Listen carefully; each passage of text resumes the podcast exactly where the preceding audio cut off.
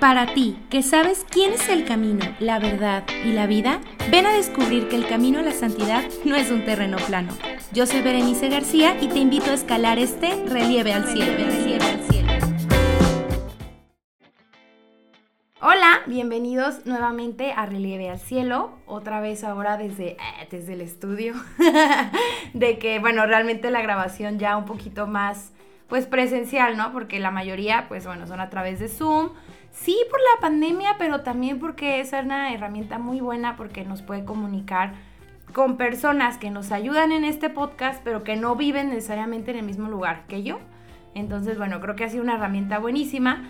Pero la verdad es que nunca se compara cuando grabas cara a cara con una persona, con el micrófono enfrente, que puedes ver su expresión, no hay de que no te escucho bien por el Zoom, etc. Entonces, si tú quieres ir a ver este episodio, lo puedes ver a través de YouTube, nos puedes buscar como Relieve al Cielo Podcast. Y pues bueno, ahí puedes ver todas las caras y Ya normalmente no edito tanto. Eh, si nos equivocamos, eso va a salir en YouTube. Si hay un blooper, eso va a salir en YouTube. Pero bueno, si lo estás escuchando por Spotify, por Anchor, por Apple Podcast, pues bueno, también es una experiencia increíble, nos puedes imaginar y todo. Y bueno, pues vamos a presentar un poquito el episodio de hoy, que es muy especial para mí, porque seguramente se preguntaban, ¿y el novio cuándo lo va a invitar? pues bueno, el día de hoy, pues decidí invitar a mi prometido, ya poco, a poco de un mes, menos de un mes de casarnos ya. Y eh, no solamente por, ay, sí, claro, pues sí, invita al novio nomás para que, pues no, pues ni, ni modo que le vaya a preguntar algo de nosotros ni nada de eso. Más bien, eh, de hecho, desde antes de que fuera mi novio yo lo quería invitar porque queríamos hablar de una experiencia que él tuvo con los cristianos perseguidos en Irak. Cuando escuchamos Irak, seguramente piensas en guerra, piensas en bombas, piensas en matanza, piensas en cosas muy feas. Y pues bueno, él prácticamente viene a decirnos que efectivamente sí, eso pasa en Irak, pero desde una experiencia no solo de, ah, mira, pues eso pasa en Irak según el noticiero, sino cara a cara, o sea, desde una vivencia eh, presencial, o sea, que él presenció realmente eso y, y, más allá de eso, como un encuentro con Dios, que eso es, eso es lo que más llena, porque experiencias tenemos todos. Podemos viajar a cualquier lado, pero si no es un encuentro con Dios o si no lo vemos como un encuentro con Dios, puede se quedar algo muy bonito y todo, pero pues bueno, siempre tenemos que buscar más. Entonces les presento el día de hoy a mi querido prometido, que es Tacles Aceves. ¿Cómo estás? Muy bien, amor. Muy bien, gracias a Dios. Gracias por invitarme a, tu podcast, que fue por lo que me enamoré de ti. a lo mejor no saben, nunca lo has platicado porque pues, ¿para qué lo platicas? Pero sí fue como me enamoré de ti. Escuché tu testimonio en tu podcast y la neta eh, fue algo que tocó mi corazón. Yo quería conocerte más y más y más y bueno, ahí ya, ya después nos fuimos enamorando. Pero muchas gracias, amor, por invitarme. Creo que lo vamos a disfrutar bastante. Y que incluso es muy chistoso porque él se enamoró de mí por el podcast. Y yo me enamoré cuando me contó su historia de Irak. Ah, o sea, cuando supe su historia de Irak fue de ya. y, que, y, que, fuiste la primera persona, sin querer, la primera persona que a la que se lo contaba fuera de, de, este ambiente de conferencia, más que conferencia, yo les llamo cotorreos, charlas ahí con los jóvenes. Eh, fuiste la primera persona que me senté con, ni siquiera mi familia, mis hermanos, ni nada, nunca les he platicado, pero eh, sí, a ti fue la primera que te lo conté. Y mira, enos aquí, enos aquí, a un mes de casarnos. A un mes, menos de un mes ya. Oigan, pues bueno, Tacles, platícanos de ti, aparte de tener una maravillosa prometida. aparte de tenerme a mí. Aparte de tenerme a mí, ¿qué haces en tu vida? bueno, pues eh, yo me desempeño como business consultant en una empresa de, de sistemas, tenemos un sistema ERP, eso es eh, mi, mi, trabajo, vamos a decir, tradicional, que de tradicional tiene poco porque es una empresa magnífica, chidísimo, nos divertimos, podemos tomar cerveza trabajando, tenemos una cancha de ping pong, o sea, eh, la verdad que los jefes no están eh, ahí viendo a ver qué hacemos, nos dejan, nos dan mucha libertad, pero tenemos que dar resultados, es eso, entonces está muy chida la empresa, eh, que es de mis mejores amigos, entonces eso lo hace todavía mucho más chido. de profesión yo estudio contabilidad pública, tengo nada más por ahí tres clientes me parece, y la verdad es que no me gustó tanto, amor, no, no me gustó tanto el el estar en un pues sí, en un escritorio. A mí me gustaba más como la estrategia, más lo fiscal, pero bueno, por, por algo no me, no me dediqué a eso. Después me vine aquí a Guadalajara, soy de Tepa, soy de Tepa, me vine a Guadalajara hace 10 años y eh, empecé a trabajar en el gobierno federal, en la Procuraduría Agraria. Un, una experiencia bonita, fíjate, la verdad que fue una experiencia bonita, una experiencia muy padre, pero también muy complicada al mismo tiempo.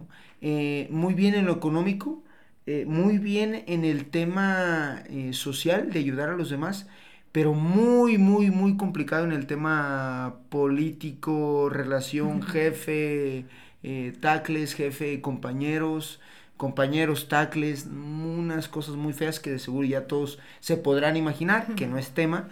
¿Qué más te cuento? ¿Qué más les cuento? Eh, mm, aquí estudié la maestría en ciencias de la familia, la que tú estás estudiando ahí en el Pontificio Instituto Juan Pablo II para Estudios de la Familia y sabe cómo se llama ahora. Ya le cambiaron el nombre otra vez. Pero bueno, ahí. Eh, ¿Qué más? Eh, tengo desde hace 10 años un programa de radio en Valora Radio que se llama Tu Zona Líder, está chidísimo. También tenemos un podcast que se llama Tu Zona Líder y platicamos de filosofía, liderazgo, emprendimiento, política, de temas que la gente no le gusta mucho platicar porque no, no platiques de eso. Pues bueno, nosotros platicamos de eso. Eh, nos gusta muchísimo. ¿Qué más? Este, actualmente estoy estudiando la eh, licenciatura en filosofía y por ahí un diplomado en filosofía política. Me gusta mucho la política, me gusta mucho eh, también la filosofía, el fútbol, me gusta leer bastante. Eh, jugar Pokémon, hasta juego Pokémon en el, en el celular. Eh, me da tiempo de, digo, ahora ya no sé qué tanto tiempo voy a tener, pero mis tiempos libres eh, me gusta viajar muchísimo. O sea, para que la gente no crea que de, repente nos ven en, este lado y, o nos escuchan los que no vayan a ver el video en, en tu canal de YouTube que de repente piensan, yo me imagino, ¿eh? porque sí me imaginaba, yo me imagino, amor, que, que a veces era como de, wow, eh, esto, no, pues somos personas normales, ¿eh? Súper normales, o sea, de verdad, y, y, ya sabes, amor, que yo, yo estoy junto con mis amigos estamos como muy mensos, entonces tratamos de meterle por ahí mucha carnita a nuestras pláticas para que se nos quite lo, lo, lo menso. Y soy un, un, a mí me gusta decir que soy un hijo de, un hijo pródigo de Dios, es, está ¿un chido. Hijo de? ¿Un hijo de qué? No, bueno, un hijo pródigo de Dios que la verdad lo, lo, lo disfruto muchísimo, o sea, su, su misericordia me ha tratado muy bien.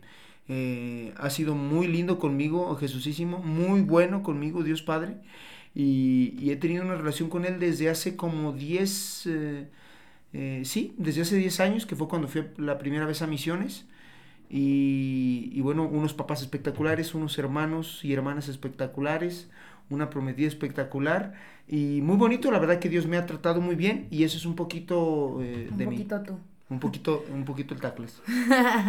bueno, pues para que sepamos un poquito, pues con quién hablamos el día de hoy y pues bueno, más allá de ti, que bueno, creo que tiene todo que ver. Eh, yo me he dado cuenta que a veces, o sea, escucha mucho, incluso en nuestro ambiente y algunos no, de la persecución de los cristianos, ¿no? Y que va a haber una persecución de la iglesia muy grande y que hay que estar preparados. y esa persecución ya está, a lo mejor no nos ha tocado, bueno, ahorita tú nos platicarás de los niveles de persecución y todo eso, pero a lo mejor no nos ha tocado a ese nivel pero de que existe persecución de los cristianos, existe. Y a veces, pues nos quejamos, ¿no? Bueno, yo me quejo a veces de muchas cosas, que sí, ay, que el dinero para comprar no sé qué, ay, que... Mm. Y a veces no nos damos cuenta que, pues al haber dicho sí a Cristo, implica muchas otras cosas. Y no nos damos cuenta incluso de lo agradecidos de lo que debemos estar. Pero bueno, platícanos un poquito, pues, ¿qué es esto que tú viviste en Irak? Y sobre, bueno, sobre la persecución de los cristianos. Me voy a regresar unos años mm, atrás. Yo fui en 2017 a Irak, pero en 2014 eh, yo por primera vez salí del país, yo no, ni pasaporte tenía mis veintitantos años, 26 años me parece, no tenía pasaporte, yo era de los que decían, ah, pues qué flojera salir y tal. Y bueno, alguien de España escucha el programa de radio, le gusta, me invitan a hacer una parte del Camino de Santiago, después me invitan a estar ahí en, Madrid otro, otra semana, eh, lo disfruto muchísimo. Y ahí en ese Camino de Santiago yo me entero de que ya la gran mayoría de con los que yo iba ya conocían de los cristianos perseguidos. Y la misma organización que me invita me hace la invitación para ir al año siguiente a Irak. Y la verdad que, pues no sé, tal vez no era mi momento, pero eh, yo había dicho que sí, pero por algo, el tema de dinero, algo no se hizo.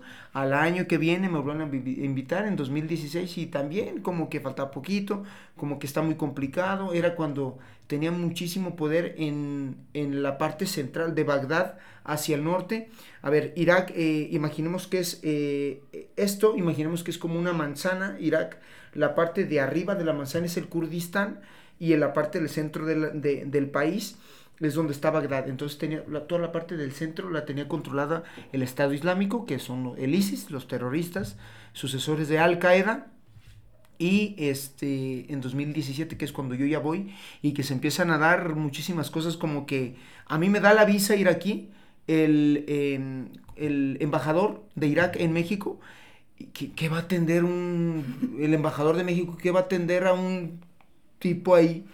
Pues, y yo fui, fui sin cita a la embajada, fui, me presenté y ya saben que me tengo que ir tal día. Me atendió el embajador, ¿a qué vas? A grabar un documental y me la da y bueno. Después mucha gente me, me dio bastante eh, apoyo económico para llevarme para allá porque yo pues no pagué nada. La verdad que Dios ha sido muy bueno conmigo en ese aspecto. Y eh, en el cuando yo me entero en 2000 14 mentores de los cristianos perseguidos, hasta 2017, que es cuando voy, pues yo como que no entendía muy bien este tema de cómo mm, en siglo XXI, ajá, cómo hoy sigue habiendo persecución a cualquier persona por su creencia. Y, a, y, antes yo no tenía la, la, preparación que tal vez pueda tener hoy, pero de tomo se me hacía muy raro. Y fue lo primero que chocó mi mente, ver que eh, no entendía cómo unas personas por el simple hecho de creer en Cristo, pues podían perder la vida y eso fue realmente complicado. Ya cuando eh, pues empezó a hacerse más corto el camino para llegar a Irak, pues fue como más traumante. ¿Por qué? Sí, lo, lo, lo traumante de llegar allá fue, a ver, bien bonito, como les dije, bien bonito el tema de, de que llegué para allá y todo y mucha gente me ayudó. Hasta la providencia de Dios, ¿no? Ándale, mira. Ándale, toda la providencia de Dios bien bonita, ¿no? Pero cuando iba allá, por ejemplo, yo traía un escapulario grandote, yo creo que así. Y este. Y cuando llegué, la persona del, del, mm, del, aeropuerto, el que recibe, no crean que es como un aeropuerto de Estados Unidos, o sea, mm. Irak es un país tercermundista y que, como lo dijiste, a lo largo de la historia, desde la historia, o sea, toda la historia de la humanidad ha estado en guerra, siempre. Siempre ha estado en guerra. Pensamos Irak y pensamos en guerra. Siempre ha estado en guerra, siempre. Eh, tema político, tema religioso, eh, que no dicen los medios de comunicación que es religioso, pero tema político, tema político y también tema religioso. Y la verdad que cuando llegué fue difícil porque traía mi escapulario, les decía, y entonces la persona que me ve, me ah, no, sé, yo no entiendo, no sabía yo árabe, y me dice, eh, el que teníamos como intérprete, eh, que nos estaba traduciendo eh, árabe a inglés, le traduce a Jaime, yo no, yo no hablo inglés, Jaime me traduce a mí y me dice que me esconda el, el escapulario. Yo dije, ay, la torre. O sea, ya se está poniendo duro. Entonces, pues, ahí fue así me recibió. Llegamos a las 3 de la mañana, me acuerdo y empezó el tema pues como raro, complicado. De ahí nos fuimos a donde nos tenían, a donde íbamos a dormir, es una eh, parroquia en Sulaimanía, nosotros llegamos a Sulaimanía, Irak, y, y, era como, no sé si alguno de los que nos están viendo o escuchando ha ido a Campeche aquí en México, que los, los que son mexicanos y los que no, bueno, aquí a Campeche, el centro de Campeche está murallado, porque Campeche está eh, a nada de la costa, entonces los piratas se metían. Entonces, donde nos tenían resguardados en, en, en Sulaimanía, era la parroquia, hagan de cuenta la parroquia aquí en el centro, y dos cuadritas a la redonda, una muralla literal. Rarísimo. Y yo decía, para entrar, me pidieron mi pasaporte, obviamente ya iba con la persona que el padre mandó por nosotros, el padre Joseph, eh, mandó por nosotros, y todos armados. O sea, el que fue por nosotros al aeropuerto no, pero desde que entramos a la muralla todos armados. Y ahí fue donde yo ya estaba muy cansado, pero dije, déjame dormir y ya. Y ya dormí ese día, me desperté el día siguiente y ya empecé a ver cosas raras. Muy raras. Ahorita que dices que, que veías ya como cosas muy extrañas. Para empezar, para empezar, para empezar, ¿fuiste solo porque te dijeron, ah, pues mira, puedes ir? ¿O tenías algún objetivo como muy principal? Yo te digo, a ver, sin afán de, de, mentir ni nada, yo sí me enamoré de la, de la historia de los cristianos perseguidos y yo empezaba a investigar mucho, mucho, mucho. Pero para serte honesto, ni de broma creí que fuera a ir. O sea, no creí que yo un día pudiese ir a Irak. O sea, de verdad, no. No, pues no manches. O sea, son 12.500 kilómetros, un país en guerra. Ah, o sea, no hay no manera. Sí, no, no, no hay manera. Hoy, hoy día, no hay, o sea, tú no puedes entrar a Irak. O sea, te tienen que invitar una organización, no hay manera de ir. Pues como el Papa, ¿no? Que acaba de estar. No manches. No, no manches, eso que es un tema, igual y si quieres cerramos con eso para decir lo, rico que es. No, pero es, de verdad es, para ellos fue todo. Y a ver, entonces, ¿qué cosas fueron como, qué, qué es lo que te fue impactando? Mm, igual me voy a regresar poquitito antes de, nosotros llegar a Sulaimanía. Yo llegué al aeropuerto de Estambul. Yo no había tenido contacto directo con eh, la religión eh, islámica, nunca. Y ningún contacto con algún árabe. Nunca, nunca, nunca en mi vida, en mis veintitantos años, nunca, nunca, nunca. Eh, y cuando llegué al aeropuerto de Turquía, el aeropuerto de Estambul, que es el aeropuerto más grande del mundo, que más, porque conecta eh, Oriente con Occidente, Oriente eh, y Oriente con el, pues sí, conecta todo, conecta todo. Está en el centro y entonces conecta a Asia con Europa, a Asia, Europa, África, Asia, Europa, América. O sea, todo está conectado. Es el aeropuerto más grande del mundo. Y empecé a ver cosas muy raras. Que lo ves en la tele, pero o en películas de guerra y ni te das cuenta, porque es una película. Piensas que, ah, es una película. Eh, el tema de las mujeres que llevaban el, el, el jihad y otros que llevan la, bueno, una cosa es la burka y otra cosa es llevar, la burka es nada más los que, ah, los que se ven, o sea, todo negro. Y sus ojos. Y sus ojos nada más. Eso sí, con sus bolsas Louis Vuitton y de verdad hay mucho dinero ahí. Eh, pero siempre atrás del hombre, no les hacían caso, las, o sea, hablaban entre mujeres, pero los hombres no les hacían tanto caso y ahí es lo primero que se me hizo raro.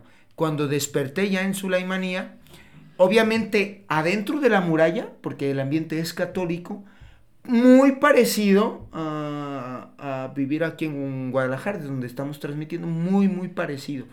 ¿Por qué? Porque las mujeres normal, vestidas en jeans, eh, normal, pues muy normal, muy, muy normal. Los señores también muy amables. Algunos de los niños ya hablaban inglés, entonces era más fácil, que ese es otro tema. Eh, yo cuando llegué a Irak empecé a hablar inglés y entender no más de lo que yo lo entendía antes de llegar. Eh, yo hablaba inglés ahí en Irak. Cuando llegué aquí a México otra vez ya empecé a dejar de hablar. Fue muy raro. Yo creo que es Dios te manda, entonces Dios te da las herramientas para, ¿no? Para hacer eso. Y ya, bueno, ahí adentro les digo, ahí en la muralla, pues bien chido. Pero cuando empecé a salir ya a grabar el documental, eh, no nos decían nada porque éramos hombres. Eh, los que íbamos, pero eh, sí se le quedan viendo mucho a nuestra amiga rumana, nuestra amiga de viaje rumana, que ella hablaba español perfecto, entonces era muy fácil comunicarme con ella.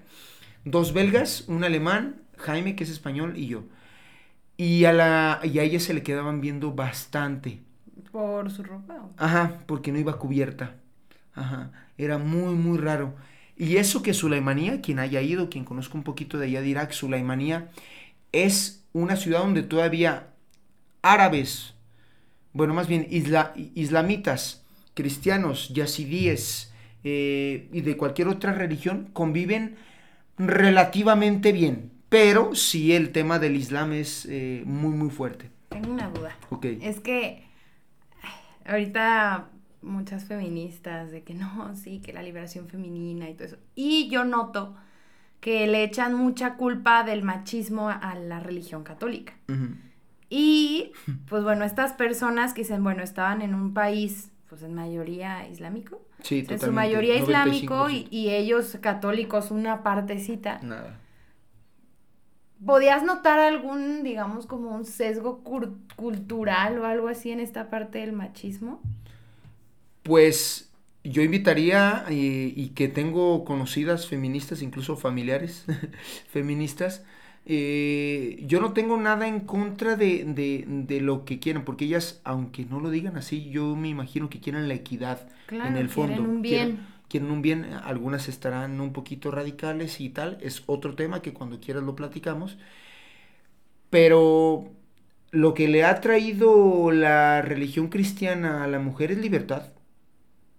Y te pongo el claro ejemplo de María Magdalena, o sea, María Magdalena, ¿quién era? La prostituta la que estaba poseída, la que estaba tal, y quién fue el que le dio dignidad. Sí, Jesús, ¿vale? Y yo que estuve en Irak, quien haya estado en algún país árabe, no es lo mismo, a ver, van a decir, claro, yo estuve en, ¿cómo se llaman estos países ricos? Bueno, Dubai. En Dubai, en, pues, no es lo mismo vivir en un país donde la teocracia es quien manda y la teocracia es islamita y además son radicales. Y además de, la que, de que la teocracia es radical, hay un, una organización terrorista que quiere matar a todas las minorías religiosas. Muy diferente a vivir en Dubai y andar en la calle. Pues claro. Entonces, aquí eh, se vuelve una falacia esta parte de que el, el, cristianismo lo que le ha traído a la mujer es solamente opresión y que el machismo se ha ido fortaleciendo por el cristianismo. Es falso. En Irak, las únicas mujeres que yo veía libres eran las católicas. Las únicas mujeres que yo veía libres eran las católicas. No, no, ah, esa es otra cosa. Yo llegué un viernes, yo llegué un jueves en la madrugada, entonces me desperté el jueves, sí, el jueves, eh, como a las 10 de la mañana, fuimos y dije, órale, qué padre. O sea, a mí no me decía nada, ¿eh? Si se me quedan viendo y me saludaban, ah, y, y, me saludaban, pero sí le, mm, decían, mira, no hay miradas eh, lujuriosas a las mujeres el jueves. Y luego el viernes, oye, qué chido, no hay miradas lujuriosas a las mujeres. Y luego el sábado, ay, canón. Hijo su madre, es que no hay mujeres en la calle. O sea, yo me di cuenta que, claro, no había miradas lujuriosas porque no había mujeres en la calle. O estaban en los templos eh, rezando, súper tapadas, o estaban en las casas. A ver, nosotros tuvimos la bendición de platicar con eh, un amigo que hablaba perfectamente español por culpa de Netflix, por las series eh, que no... Porque vio la Rosa de Guadalupe. No, no, no, las series de, narcotraficantes. ¡Ay, no! Ajá, y, por eso habla súper bien español. De hecho, nos saludaba plata o plomo, como de estas de Pablo Escobar y así. Pero hablaba perfecto español por las series de Netflix. Brutal, La Casa de Papel y todo. No sé, por muchas entonces él mm, nos entendía muy bien. Y él, y él era, aunque era eh, islamita, no practicaba la religión. Entonces eh, le valía y comía carne de cerdo, o sea, cosas que no hacen los que, los que mm, practican. Y él nos decía cosas que hacía su familia y que eh, no le permitían hacer a las mujeres. Entonces él me decía, es que por ejemplo, ahorita que estamos platicando con, eh, con tu amiga rumana, yo estoy seguro que ahorita no la, no la vería, le daría la espalda o algo, por, porque lo enseña mi religión. A ver, no estoy diciendo que todos los eh, que ejercen la religión islámica son malos, no, no, no, no, todos los musulmanes son malos, falta más. Es como si yo te dijera que todos los católicos son buenos, y no es cierto. Entonces, eh, pero sí es, una, es un hecho que yo invitaría a las amigas feministas que si quieren luchar por los derechos de las mujeres vayan a ver, no que vayan a luchar allá porque las matan. No, no, sí, suena fuerte, pero no quiero que vayan y las maten. Obviamente no iría, a ver, váyanse ahí, no. Pero que vayan y se echen una vuelta para que vean lo que es tener a la mujer eh, sobajada, a la mujer como una cosa, a la mujer... Ah, es, es horrible. Y el cristianismo lo único que le trajo en Irak a las mujeres es dignidad. Qué fuerte. Y pues, a, digamos, eh, alguna experiencia que tú hayas dicho, esto ha sido como lo que más me marcó. Sí. es lo que viste? Mm, ah, fue muy duro porque yo me, obviamente yo ya, sabía lo que iba, porque en la tele, a ver, cuando yo fui, imagínense que yo a, mi, a mis papás, yo les dije tres días antes de irme, porque yo sabía que no me iban a dejar ir.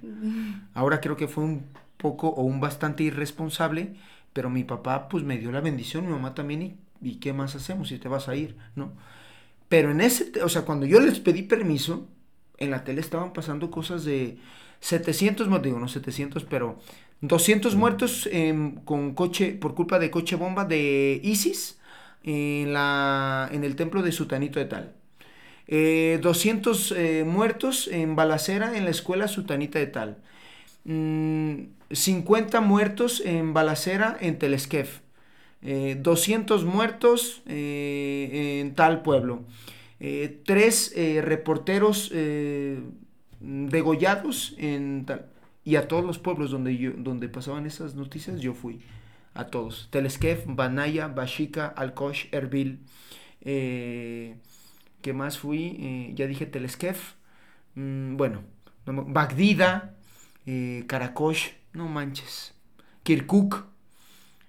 Horribles, horribles. Y de verdad que es como, no sé si han visto, por ejemplo, The Warzone, una película muy, muy buena. Así es, de verdad así es. Eh, o sea, cualquier película que vean de Irak, me arriesgo a decir, así es. Eh, de verdad es brutal. Y algo que marcó eh, mi viaje fue que al segundo día de estar ahí, pues empezamos a recorrer estos pueblos totalmente destruidos, pueblos en su gran mayoría católicos, la mayoría de sus habitantes católicos, pero que católicos y árabes convivían y musulmanes convivían, ¿no? Y también algunos yazidíes, que es otra religión, algunos zoroastrianos, eh, dato cultural, los zoroastrianos es lo que eran los papás de Freddie Mercury. De, esos son, eh, bueno, entonces también algunas otras minorías, pero en los en las ciudades donde la religión eh, musulmana era la mayoritaria, que es en la gran mayoría de Irak, no eran tan bien tratados. O sea, donde eran bien tratados es donde la mayoría de los habitantes eran católicos y donde también había árabes que vivían ahí. Entonces convivían muy bien. Y algo traumante pues fue eh, que al segundo día nos tiraron balazos, eh, no, supimos de dónde. Y a mí en lo personal, obviamente me dio miedo, pero no sé si como, ya sabes que soy como medio valemadrista, eh, no sé si por eso, pero decía, pues sí siento miedo, pero lo que más me impactó fue que Samir y Omar, mis guardaespaldas, que tienen unos rifles de este tamaño, más grandes que yo casi, en vez de agacharse, estaban tirando balazos a donde escuchaban para protegerme. Cuando acabaron los balazos yo les dije, es que ¿por qué? ¿Por qué me protegen? O sea, ¿por qué así? O sea, está bien, entiendo que me protejan, pero pues agazápense y tiren así. No, no, tirando así. Y decían, es que tú vienes y dejas tu comodidad occidental y vienes aquí a Oriente a ver nuestra historia y lo difícil que es vivir, porque luego tú la vas a ir a contar, tú, tú eres como un Cristo para nosotros. No te pases, y obviamente uno con todos sus pecados y tal que trae. Bueno, y entonces eh, Mm, a mí eso se me hizo muy relevante. O sea, que, ellos hayan dicho que eh, yo era un Cristo para ellos, a mí fue totalmente transformante. Y creo que eso me dio mucha fuerza, ahorita que te lo platico, que se los platico, me dio mucha fuerza para lo que vino después, que es ir al primer templo totalmente destruido en Karakosh. Obviamente nos aventaron bombas, es una historia muy larga, pero no es importante ahora. Lo importante es, eh, llegué a este templo, eh, donde ahora el Papa Francisco cuando fue dio una misa ahí, entonces es no manches, o sea, es brutal. Y todo estaba totalmente destruido, veré. Todo. Las, mm, las imágenes, el altar de fecado, eh, todas las, eh, las imágenes de yeso cortadas a la mitad, algunas degolladas, todos los cuadros, y solamente había uno que no estaba eh, dañado. Yo estaba acá grabando, estaba, me acuerdo que estaba llorando afuera del templo y me gritan, tacles, tacles, y yo, ¿qué está pasando? Ven para acá, me, gusta, me, grita Jaime, pero así emocionado, asustado, emocionado. Eh, tacles, corre, corre, corre, corre. Y ya voy, deje lo que estás haciendo y ven ya. Voy y, y veo que están poniendo una imagen y yo digo, déjame, prendo mi cámara para grabar esto porque ha de ser algo padre, ¿no? Y pues ya eh, cuando empiezo, obviamente yo la veo y obviamente e, ese, ese, ese video nunca lo he enseñado, pero me veo como me desmayo y me veo como veo la imagen y me digo, no te estés pasando, esto es un mensaje para mí. Bueno, ya después agarro aire y este, agarro la, la cámara y empiezo a bajar la imagen y es la imagen de la Virgen de Guadalupe. En Irak. en Irak, a 12.500 kilómetros de distancia de su casa de mi pueblo, de mi, de, mi, de mi país, donde cuando yo me sentí intranquilo, no era la Virgen de Meyugore, no, no, era nuestra Virgen de la Salvación, que es la Virgen de Irak, no era la Virgen de, de, Fátima. que la Virgen de los Dolores, Nuestra Señora de Satanudo, no sé, cualquier advocación mariana, que es muy bonita cada una. No, no, no, era la mía. Pero es que, ¿qué, ¿qué, hace en Irak la Virgen de Guadalupe? Pues bueno, la conocen. Obviamente me lo quise traer y obviamente no me dijeron porque es que es nuestra madre la que nos cuida y yo, que la Virgen de o sea, en Irak hay, ah, tienen más fe en nuestra madre de Guadalupe que nosotros los mexicanos, ¿no? Brutal. Eso fue algo muy rico eh, espiritualmente. Pero algo feo y que también es parte de la historia, pues es que vi eh, un par de crucificados eh, ya pues deshaciéndose de tantos días que tienen ahí. ¿Y por qué no lo podíamos bajar o por qué no los podíamos, eh, pues sí, bajar para darles un santo sepelio? Porque no habían llegado los expertos en bombas, porque muchas veces los terroristas de ISIS los que hacía, además de, de crucificarlos, adentro les ponían bombas para que cuando llegaran y los bajaran, explotaran y seguir matando. En, dentro de balones en las escuelas, dentro de los pupitres de las escuelas, dentro de los refrigeradores de las casas que habían, eh, ¿cómo se dice? Cuando se roban todo que habían este desalojado sí bueno que habían ah, que habían de, robándose todo eh, en los refris en los coches de las gentes en las cajas fuertes en los juguetes de los niños en los cochecitos de los niños en las muñecas de las niñas en todos lados ponían bombas. ¿Para qué? Para cuando llegaron otra vez eh, los cristianos a su pueblo, pues eh, seguir matando gente, aunque no estuvieran ellos. Brutal. Limpiarla, eh, el pueblo duró muchos años, muchos años, y apenas ahora que fue el Papa Francisco, en este año, hace meses, pues empieza a, ir eh, gente. También conocí un campo de refugiados horrible, eh, muy feo, pero la gente con mucha fe los días santos iban a vivir los oficios con todo el amor. Eh, y la misa ya dura siete horas, por ejemplo, el Viernes Santo la misa dura siete horas, nadie se queja, todos encantados, y yo les preguntaba, ¿por qué están aquí? Obviamente al, al, lado, pues una fuerza militar de, del ejército kurdo, los Peshmerga, ahí estando al pendiente para cualquier cosa, ¿no? Pero decían, es que es el mejor momento para morir. No es que yo quiera morir, la verdad es que no quiero morir, pero si muero estando en misa, y pues me voy al cielo. Y entonces fueron eh, cosas eh, traumantes que fortalecieron mi fe, obviamente, fortalecieron mi fe bastante y que ya no la vivo eh, de la misma manera que antes, creo que la vivo mucho mejor, obviamente con pecado y todo como todos, pero creo que sí la vivo más profundamente. Y por ejemplo, es que trato de pensar como aterrizándolo a nosotros, ¿no? Porque a lo mejor pensamos en los cristianos perseguidos y están allá, allá están y lejos, ajá, y no, ah, pues sí, pobrecitos, es como cuando pensamos en los niños de África, ¿no? Ay, si no tienen que comer y nos quedamos como con eso. Pero, eh, como aterrizándolo a, nuestras, a nuestra vida diaria, o sea, de todos, ¿qué crees que, o sea, qué mensaje crees que nos puede impactar a nosotros como católicos que no vivimos esto? La persecución en nosotros creo que máximo es cuando, y no tampoco está bien, pero cuando tu jefe se burla de tu religión. presión, es presión. Cuando tus amigos te dicen, ay, el mocho que va, o sea, la cucaracha de templo, y, que no nos quita nada. O sea, a ver, si, si uno de los que están escuchando dice, ay, es que me da vergüenza hablar de mi fe en redes sociales o algo porque me van a criticar híjole, entiendo el miedo que nos puede dar a, la crítica, pero no nos están matando por eso, ¿no? O sea, ahora sí que no, no está pasando algo a ese grado. Pero ¿qué es? O sea, como, ¿qué podrías tú decir? Esto lo aterrizo a nuestra vida diaria. Tenemos una ventaja enorme, enorme, que, eh, que ellos no la tienen. Y es la libertad de ejercer nuestro culto. Y no le hacemos mucho caso. Eso es. Eso es. Mm, la otra vez platicaba contigo, Ver, y siempre platico con, las personas que me preguntan, que se enteran que fui para allá. Y es, en Irak hay una misa, bueno, en Kirkuk, ahorita ya hay más misas, obviamente, pero cuando yo fui, que era tiempo de guerra todavía y estaba muy complicado, había una misa por allá escondida una vez a la semana, porque si alguien se, si se entera un vecino, vienen los terroristas y te llevan y te matan, ¿no?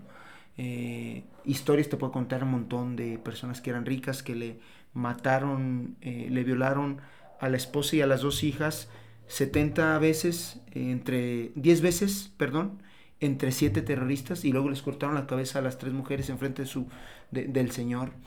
historias como esta te puedo contar bastantes que son muy dolorosas. Pero estas personas que pasaron por eso, esta persona que yo dije, es que mi fe en Dios no cambia, mi fe en Dios se fortalece. Y yo, ¿por qué? Mm, porque saben que allá arriba existe algo, ¿no? Y nosotros aquí en Guadalajara, que estamos transmitiendo en Guadalajara, pero si nos escuchas en Perú, en Argentina, eh, en Bolivia, en Estados Unidos, donde estés, creo que hay más de 100 misas al día sin bronca. Aquí en Guadalajara hay más de 2.500 misas Simplemente pues meterte una aplicación y elegir a dónde ir, ¿no? Totalmente, ajá. Muy libremente. hoy, ¿no? Ahí colamos dos, tres, cuatro, o sea, bueno, a lo mejor no a esas horas, pero sabemos. 9, 10, 11, 12 y una. O la confesión, ¿no? Ah, ya sabemos que en este templo a esta hora, o si no, a lo mejor hago mi cita en notaría, o sea, y, y no hay nada extremo que te lo impida, o sea, podemos tener la libertad de ir a misa cuando queramos, visitar el templo cuando queramos, confesarnos cuando queramos y... Oye, Tacles, oye, ver, entonces me tengo que pegar de pecho, porque no, no, no, no, no, no estamos diciendo eso. Simplemente creo que sí tenemos que valorar un poquito la libertad religiosa que tenemos. Mira, si eres musulmán, eh, judío, eh, si eres ateo, si eres lo que sea, no, o sea, algo que tenemos que tener todo en común es el, eh, esta, este sentido de, de, bien común, este sentido de, de a lo mejor preocuparnos por el prójimo, ¿no? Y nosotros que somos católicos y que tenemos la bendición de tener 237.900 misas al año, por lo menos ir una vez más del domingo, seguir el domingo y un día más, creo que lo podemos hacer y ofrecer eso por los cristianos que están siendo perseguidos ahora. Entonces, en pocas palabras, creo que podemos vivir una fe, eh, te digo, con todos nuestros pecados, con todas nuestras fallas, pero una fe un poquito más o un muchito más de lleno con el patrón, un poquito más fuerte, más, vale, más, más, más comprometidos. Yo creo que sí podemos vivir eh, y es lo que me dejó el, el, viaje que fui a hacer para allá. Y que a veces nos quejamos mucho que el tiempo, ¿no? Es que no tengo mucho tiempo de orar, no tengo mucho tiempo, pues yo no canso ir a misa por mi trabajo y así. Y, y, de hecho, en el episodio pasado con Vero, ella decía, pues es que, exacto lo que hace ahorita, ¿no? O sea, pues no nos hacemos el tiempo. A lo mejor sí, a lo mejor tú me puedes decir, oye, ¿sabes qué? Es que yo desde las 7 de la mañana hasta las 11 de la noche trabajo, entonces no tengo tiempo de ir a una misa, no tengo tiempo de hacer esto o el otro. Pues bueno, pero realmente, o sea, simplemente esos 15 minutitos como de orar, o sea, de, de dedicárselos a Dios, que, o sea, mínimo, ¿no? Lo que le podemos ofrecer y, y, y, de, y, dejar de quejarnos tanto, bueno, yo aprendí mucho eso cuando escuchaba tu historia, ¿no? Porque yo pensaba mucho en cómo a veces me quejo de cosas que son importantes para mí y que, a ver, o sea, no estoy diciendo que, ay, no, no te quejes de tus problemas y que no te duelan porque hay problemas más fuertes. No, no, no estoy diciendo eso. Pero que si realmente dejamos de ver esa parte negativa y volteamos a ver, a ver, pero ¿qué sí tengo? O sea, ok, no tengo que ay, no tengo dinero para pintarme el cabello, ya no me gusta, ay, no tengo dinero. Es más, o sea, eso es una cosa superficial, vayámonos a algo más, eh, más, más importante, ¿no? No tengo para cubrir los gastos médicos en un hospital privado pero que me gustaría, ¿no? No, me, no tengo... O se enfermó mi hijo, no tengo dinero. mi hijo, no tengo dinero, o sea, ¿cómo lo hago? Claro, es algo que tienen que preocuparnos, que tengan que sufrir y buscar, bueno, ¿qué sí tengo hoy? O sea, ¿o qué me está proveyendo, proveyendo, proveyendo Dios para hacer algo, ¿no? Y, y entra aquí yo creo mucho, yo creo que estas personas en Irak, yo creo que han de confiar en la providencia de Dios más que cualquier otra persona, porque si yo a veces me pongo muy nerviosa, es que si el dinero y si el otro y si... y ellos, oye, voy a vivir hoy o no voy a vivir hoy. O sea, hoy por ir a mí se me van a matar o no me van a matar. O sea, creo que es un mensaje que nos pueden dejar hoy. O sea, no para que digas, ay, entonces no me debo de quejar de mis problemas. Sí, te duelen porque son tus problemas y no, no son menos, no son menos. Pero si volteamos la mirada a esas cosas que sí tenemos, o sea, como desde la libertad, el saber, bueno, Dios me puede proveer y Dios va a estar ahí atento a mis necesidades. Y, y cuando me contabas de esta historia, ¿no? Del señor que mataron a, a su esposa, a sus hijas, yo decía, o sea, y sigue creyendo en Dios.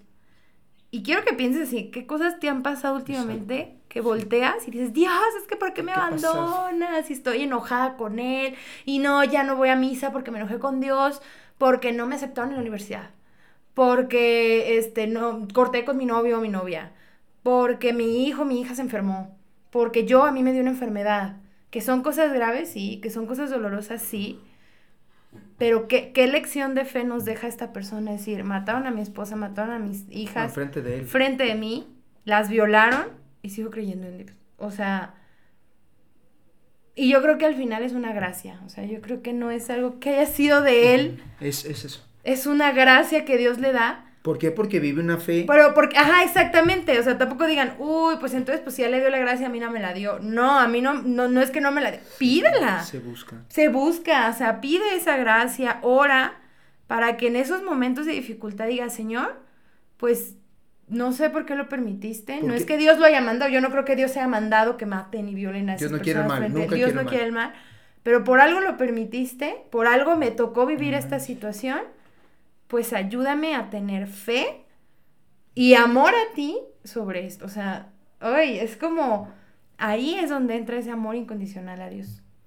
¿Por qué sabes utilizar tu celular tan bien, Bere? Porque aprendí desde hace tiempo. ¿Cómo aprendiste a utilizarlo? Usándolo. Porque así que digas, ve el instructivo. ¿Cómo podemos enamorarnos más de Dios? No le pongas la palabra usar, pero estando con Él. ¿Por qué? ¿Por qué nos vamos a casar tú y yo? Porque nos amamos, porque te conocí, me conociste, nos enamoramos, eh, encontramos eh, algo en común, un proyecto en vida, pero yo te tuve que conocer. Igual, estas personas, ¿por qué tienen una fe tan fuerte en Cristo? Porque le conocen. Oigan, oigan, no crean de verdad, no crean que, que son unos iluminados de Dios, eh, los iraquíes, los cristianos perseguidos, son unos iluminados que ven al Espíritu Santo y lo bajan y tienen dones y... No, no, no, no, no, son gente normal. Y fe simple. Una fe súper sencilla. ¿Saben qué hacen? su rosario todos los días, su oración en la mañana y en la noche y algunos, obviamente, algunos estaban trabajando y todo, en algunos lugares donde les permiten trabajar. En el de Espíritu Santo, 10 minutitos de oración, 3 minutos de oración. ¿Qué creen? Veré, ¿qué crees que me pedían eh, las personas allá? Cuando fui a Cuba me pedían, llévame a México. Ya a México. ¿Qué crees que me pedían en Irak? ¿También o no? Lo normal sería ayúdame, yo me podía haber traído a lo mejor algunos dos o tres. Y acá vemos cómo hacemos. No, yo no quiero nada más que reces por mí. Todos, ¿eh? Toda la gente solo reza por mí y diles allá que recen por nosotros. Todos, porque la oración tiene mucho poder. ¿Qué, qué teología tiene eso? Cero. ¿Qué, o sea, ¿qué, ¿qué estudios tiene que tener alguien para entender el poder de la oración? es más de experiencia.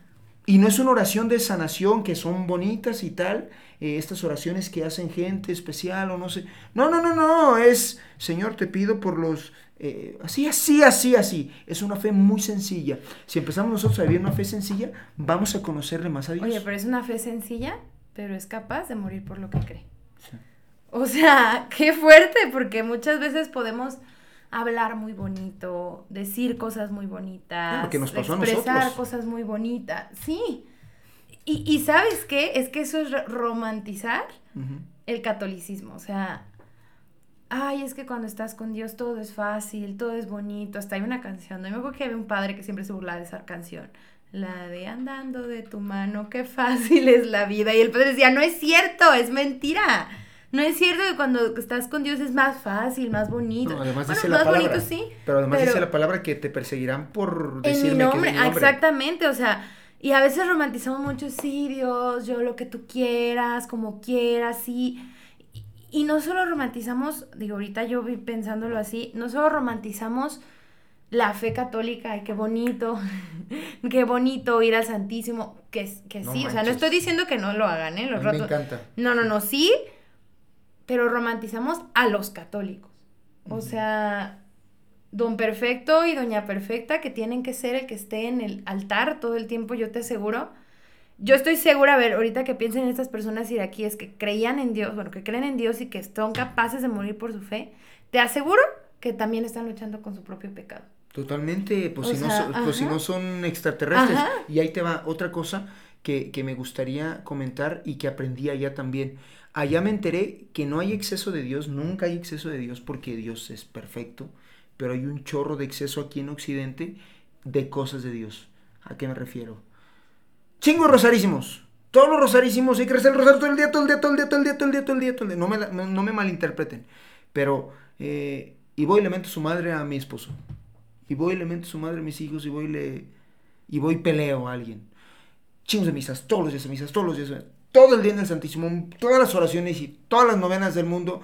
Todo, todo el día, todo el día. Y descuido a mi esposo y descuido a mis hijos y no les, no les eh, atiendo. O, no hombre, yo estoy en el grupo San Gibraltar de los Rosales. y en el otro grupo y en el otro grupo y tengo este grupo y tengo este grupo. Y soy un hijo de la fregada con mi papá. No existe. De verdad lo que yo vi en Irak es nada de eso. Cosas muy sencillas. Oración, misa, santísimo, media hora al día porque... Y cuando no menos, porque si no venían las bombas. Y morir por lo que crees. Algo así de simple. Y, tranquilos y bien. Y claro, a ver, claro que también me tocó ver por ahí un, un señor que se peleó con su señora eh, cuando nos invitaron a comer y que sabe qué le decía de la comida y obviamente no son perfectos pero en la fe nos pueden enseñar mucho la simpleza. A ver, y es que Jesús lo dice, sed como niños. O sea, los niños... Son simples. No manches, los niños no van... Digo, no estoy diciendo que no, yo creo que sí, pues, pero no... No están... Ah, no. Es que hemos visto a Iñaki. Bueno, pero, pero es un niño eh, tranquilo y bien y también tiene esta parte, ¿no?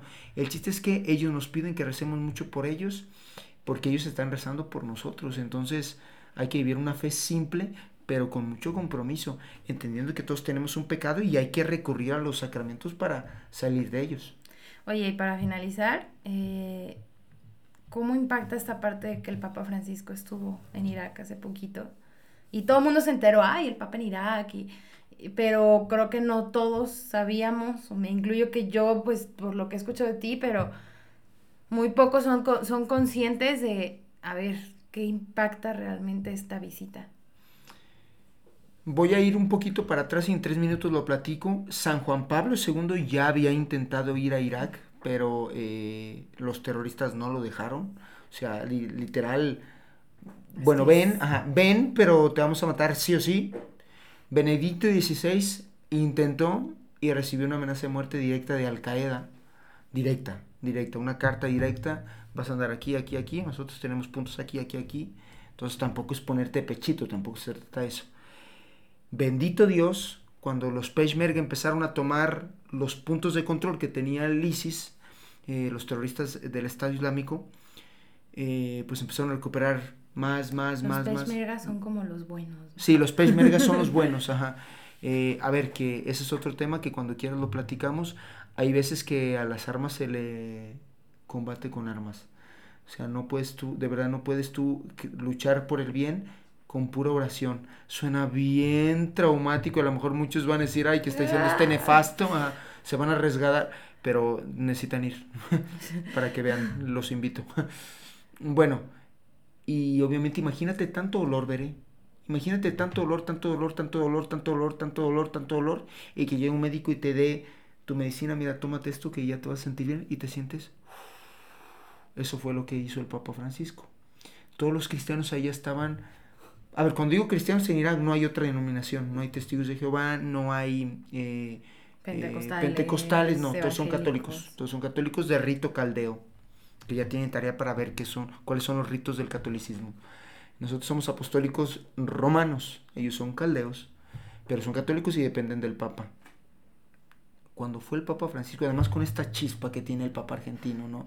Que es brutal, todo el amor que siente, todo lo que es como una combinación, es como una combinación entre Juan Pablo II, que es la, la bondad más perfecta que yo he experimentado, lloré cuando se murió y no le conocía, y una teología increíble como la de eh, Joseph Ratzinger, o sea, la del Papa Benedicto, es como una combinación, obviamente brutal, y esta chispa latinoamericana que tenemos nosotros, ¿no?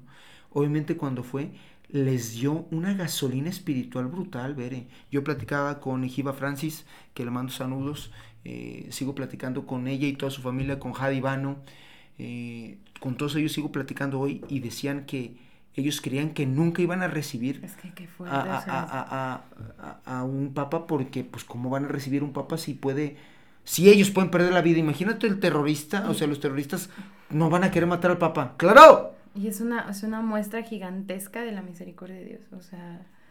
lo que el Papa fue lo que el Papa fue hacer ahí, obviamente el Papa yo creo que sí teme por su vida o no, porque sabe que Dios le no sé, pero yo creo que muy humanamente claro que tiene miedo de morir, claro, pero ¿qué hace? Mira, venzo ese miedo, y voy, ¿por qué? Porque lo, la vida que les voy a dar, o sea, lo que no él, sino lo que Dios les va a dar los el representante de Jesús en la tierra le y Jesús les va a ir a transmitir es brutal y es eso, o sea, toda la gasolina están súper contentos, tienen más fuerza. Creo que también, eh, también los musulmanes y los otros patriarcas de las diferentes religiones, creo que firmaron un acuerdo ecuménico muy duro eh, que le va a venir a, bien a las minorías religiosas.